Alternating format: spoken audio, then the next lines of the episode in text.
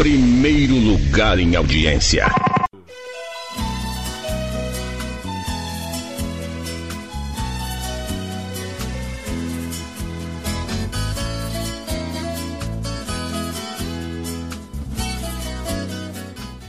Causos do Lineu. Eu sou Lineu Matos e convido aos amigos da Casa da Poesia para se acomodarem e ouvirem o senhor Armando, de goleiro a técnico de futebol.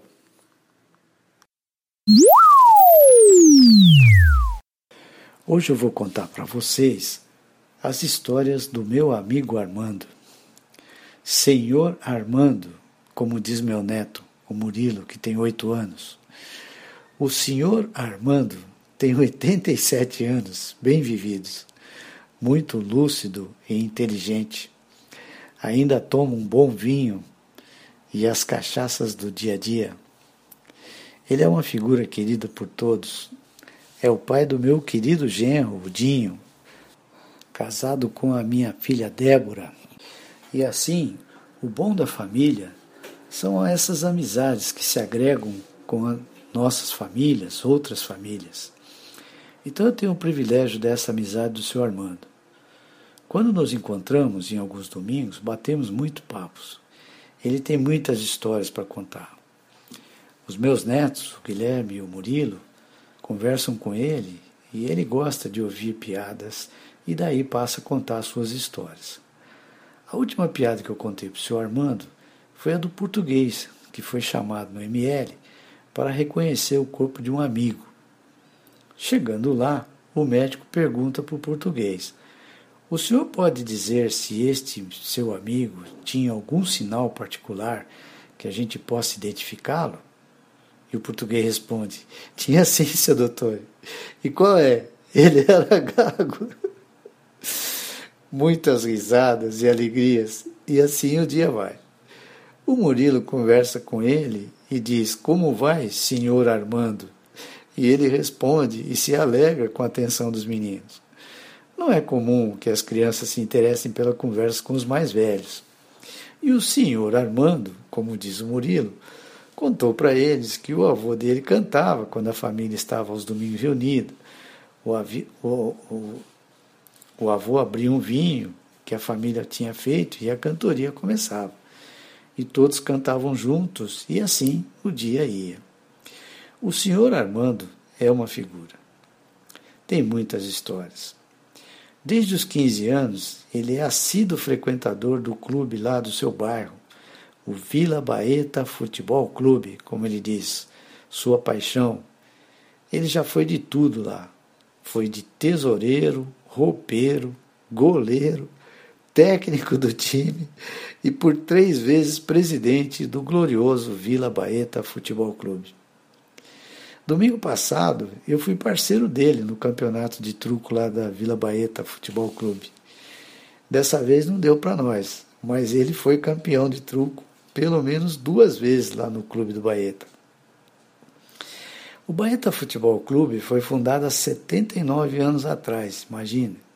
E até hoje tem lá pessoal que frequenta e ele é muito assíduo lá.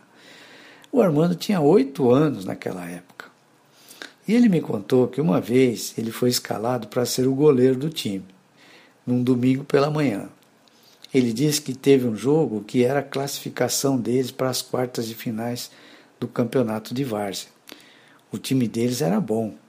O jogo estava 0 a 0 e faltavam uns 5 minutos para acabar o jogo. O time deles atacava o tempo todo, que era muito bom, e com isso, ele lá no gol pouco se preocupava não tinha mesmo o que fazer. Então, ele estava batendo um papo com os torcedores que estavam atrás do gol e ele encostou na trave e, para descansar o pé, ele colocou o pé na rede e ficou ali batendo papo com o roupeiro, massagista, do lado da trave. De repente, os caras começaram a gritar para ele: Armando, Armando, olha, eles estão atacando, Armando, Armando. Quando ele se virou, ele viu que o atacante chutou a bola de fora da área. Ele quis se virar, mas o seu pé enroscou na rede e ele não conseguiu se soltar a tempo e tomou o gol. Imagina o resultado. Eles foram desclassificados. A torcida quase matou o Armando. E aí foi aquela confusão, né? Bom, daí demitiram o Armando de ser o goleiro. Depois disso, ele disse que esqueceram dessa derrocada. E como ele era muito querido lá, arrumaram então para ele ser o técnico do time. E ele então passou a organizar e orientar o time. Imagina, as coisas iam até muito bem. Daí veio o fim do campeonato e acredite, o time dele se classificou. Então veio outro jogo das quartas de final. Que expectativa, cara! Quem ganhasse a partida iria disputar o primeiro lugar. Poderiam ser campeões. Jogo difícil. E o velho rival, tipo Corinthians e Palmeiras. Armando estava nervoso no banco de técnico. E o pior, né? É que o time dele estava perdendo de 1 a 0 e faltava 10 minutos para acabar o jogo. Armando, como técnico, vira para o massagista e diz para ele que vai dar uma saidinha porque ele não aguenta. Ele vai até o boteco do outro lado da rua, que ele estava nervoso para burro. E ele foi lá no boteco tomar uma caipirinha para acalmar. Aí chegando lá, tomou sua caipirinha, bateu uns papos ali no boteco. Então, quando ele voltou, o jogo já tinha acabado, né? Aí ele disse que então, chateado, entrou no vestiário e todos estavam falando ao mesmo tempo, aquele murmurinho, aquela confusão. Aí o Armando pega e bate palma, pede atenção de todos e diz: Gente, vocês não podem ficar chateados. Perdemos uma batalha, mas não perdemos a guerra. No que o capitão do time vira para ele e diz: Que isso, Armando? Onde é que você estava? Nós ganhamos o jogo, velho. Não é que eles tinham virado o jogo de ganhar de 2 a 1 um. Resultado: o Armando perdeu o cargo de técnico.